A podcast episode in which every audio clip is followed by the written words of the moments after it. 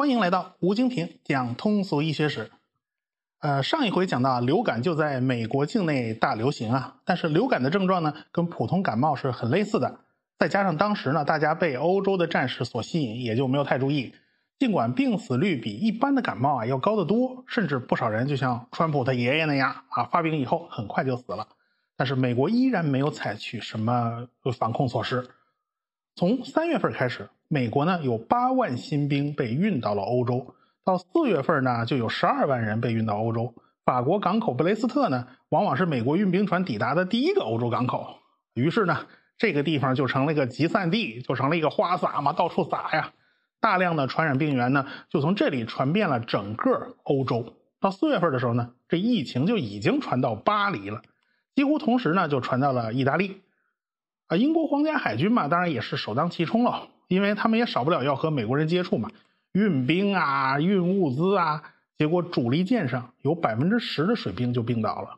结果英国海军的皇家舰队啊，就瘫在港里三个礼拜。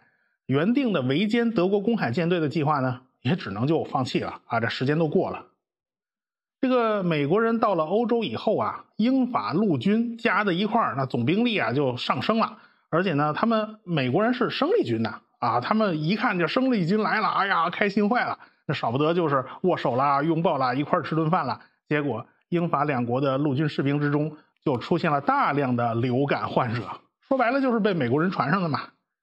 那你想吧，这个同协约国跟同盟国在打仗嘛，你打仗时的时候，那总有人被俘的，就很多人就被德军给俘虏了。结果这流感呢，就传到德国人那边。弄得当时德国的总参谋长鲁登道夫就措手不及啊！几乎每个步兵师都有两千多士兵就染上流感了，就躺在床上起不来啊！结果德国人的这个皇帝会战，哎，就是这个春季攻势，最后呢也就虎头蛇尾，不了了之了。因为当时的整个兵力啊都开始捉襟见肘了，所以流感的威力比当时的枪炮还要大。人家病毒管你是哪国人呢，先传染了再说，是吧？结果这些士兵又把这个流感给带回国内了。结果德国的大城市呢也就中了刀，这汉堡死了两百多人，其他城市呢也好不到哪儿去。同样呢是五月份，这个流感传到了西班牙，人家西班牙是中立国啊，人家没有参加战争啊，人家是马照跑，舞照跳，而且还在举行传统的庆典活动。呃，这一折腾，这流感就全都传开了。五月二十八日。国王阿方索十三世病倒了，还有一部分政府官员也病倒了。结果这老百姓病倒的那就更多了。好在当时呢，致死率还不算太高，症状依然是发烧啦、肠胃不调啦、浑身没力气啦。因为其他国家还在打仗呢，还那刺刀见红呢，所以都不同程度的实行了新闻管制。这唯独这西班牙这边它没有打仗啊，再加上连国王都病倒了嘛。因此，报纸啦、媒体啦就开始热烈讨论有关流感传染病这事儿。结果，欧洲人都以为这个病是从西班牙爆发的，所以呢，一九一八年的这场大流感就被称为“西班牙流感”。这完全是冤枉西班牙嘛，人家是躺枪啊。所以后来大家就发现，你不能用地名来起名传染病啊，这很容易出现误伤的。到了六月份，英国出现了流感病例，伦敦死了七百多人。那七月份传到了丹麦和挪威，八月份传到了瑞典，这是北边啊。另外一路就是从意大利伸向东南欧嘛，伸向巴尔干半岛嘛。这就是呃流感在美国和欧洲传播的情况。那那亚洲这边它也不容乐观呢。流感五月份传到了孟买和上海，那中印两国就中了刀嘛，然后就沿着交通线开始快速扩散。北京、上海都是有好几百人死亡的。温州有上万人感染了流感，而且呢，七月份有一半的重庆人都得了流感。云南的个旧呢也爆发了疫情。当时是北洋政府时期嘛，他没有完善的统计资料啊，各省军阀割据嘛，有资料他也不报。反正呢是有不少村子就死绝了，所谓的哭声相应，惨不忍闻。中国这边呢没有特别详细的统计资料，但是日本人家是有统计资料的。日本死了二十五万人，东亚这边传上了，开始扩散，那东南亚也就不可能幸免了。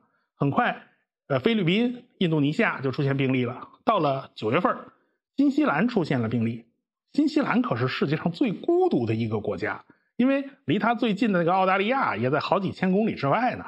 但是在那个全球化的时代，谁都没有办法置身事外。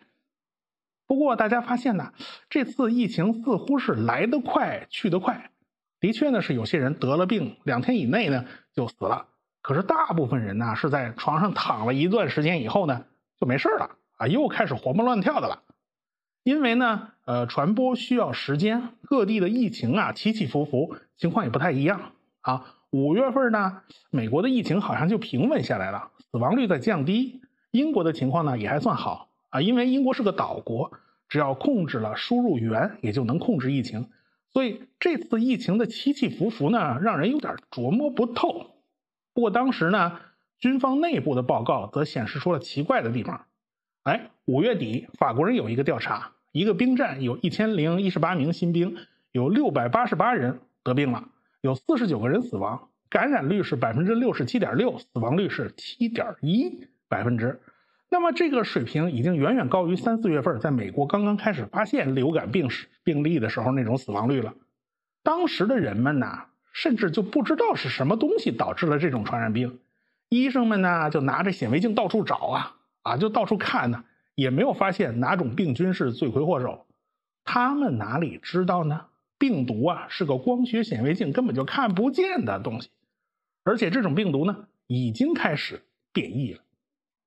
所以在欧洲打仗的那些国家呢，基本上就是一头雾水，他搞不清楚这些传染病是从哪儿来的。甚至有人呢，他认为这是因为毒气战导致的。这这说话呢倒是有点道理，因为毒气呢会损坏肺部，这流感也是，所以有的时候看上去症状好像有点类似啊。所以当时也就根本谈不上好好的去预防流感。好在这波流感呢来得快去得也快，你还没弄明白呢，似乎就已经平息了。到了八月份，英国人甚至宣布啊，疫情已经结束了。英国人是可以高枕无忧了，但是对面的法国人可就倒了霉了，因为法国那边的疫情突然加重了。为什么呢？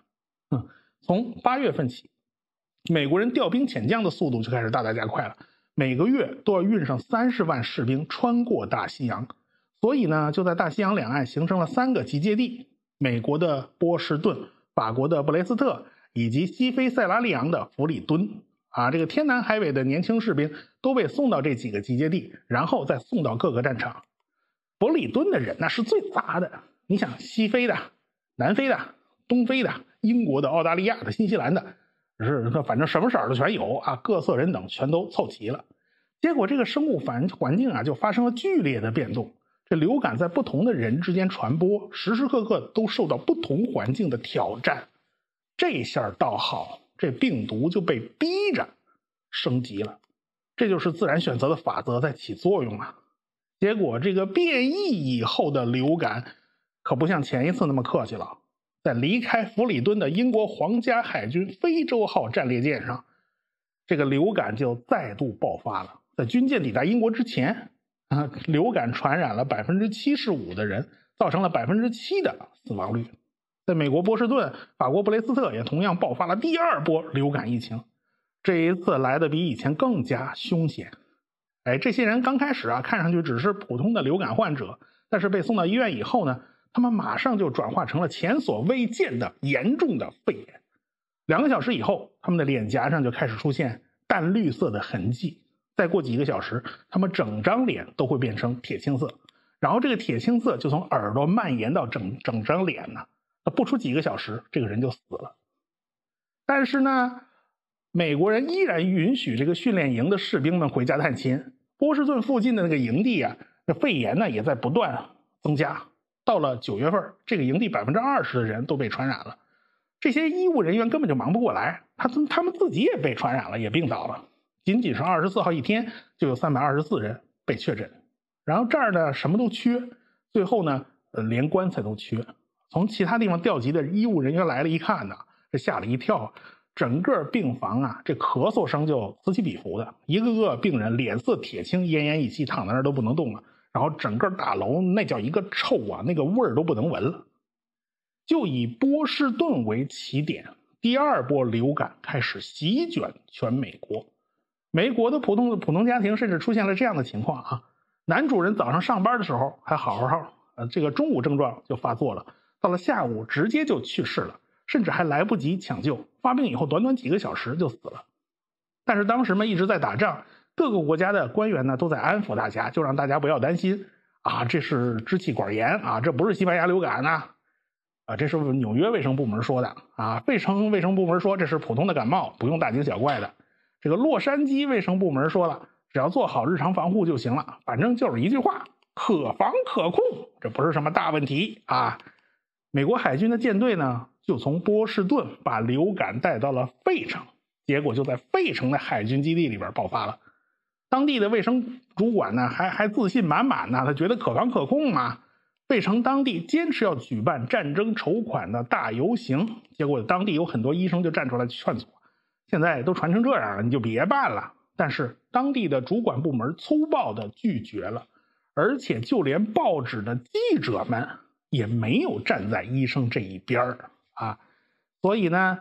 你碰上这样的聋子，你别说吹哨，你连敲锣都没有用，这不是作死吗？结果最后结果就是一发不可收拾。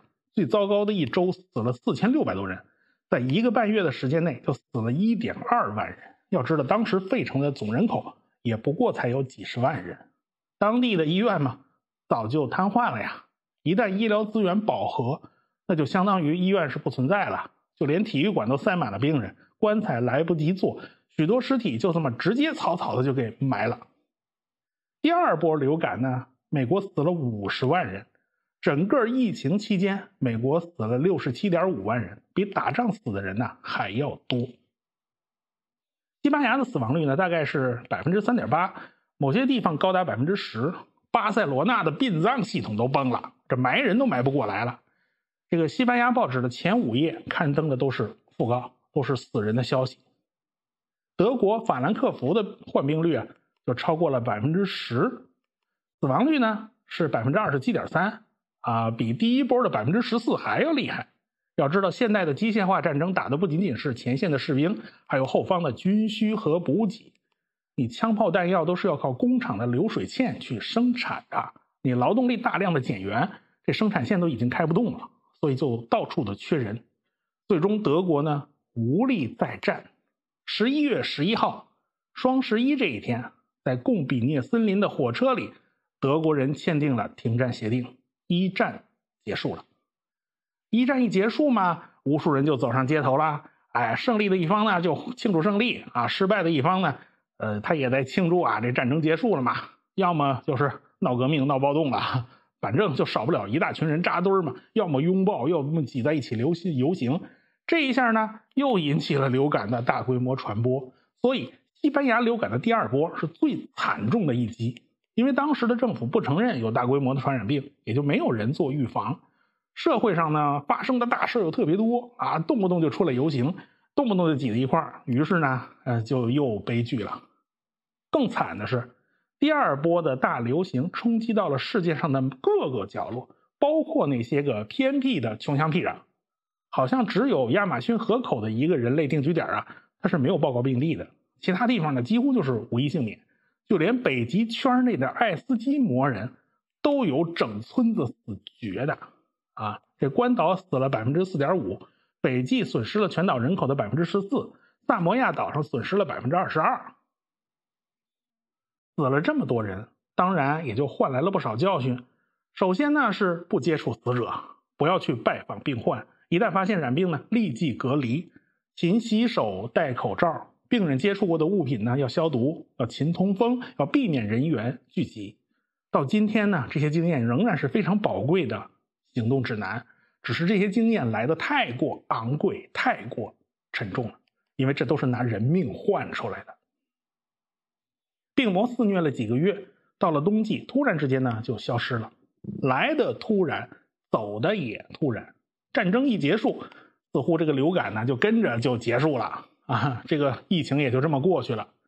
所以到了来年的一九一九年呢，最引人注目的事儿呢就是巴黎和会嘛，三巨头要在巴黎开会，决定战后的格局和德国的命运。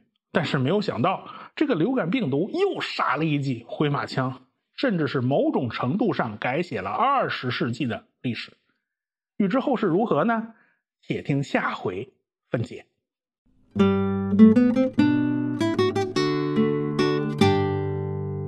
科学声音的观众微信群呢已经开通了，你可以加我的个人微信号“科学史评话”的全拼啊，记住了是全拼啊，你别打少了啊，我会拉你入群的啊，咱们不见不散哦。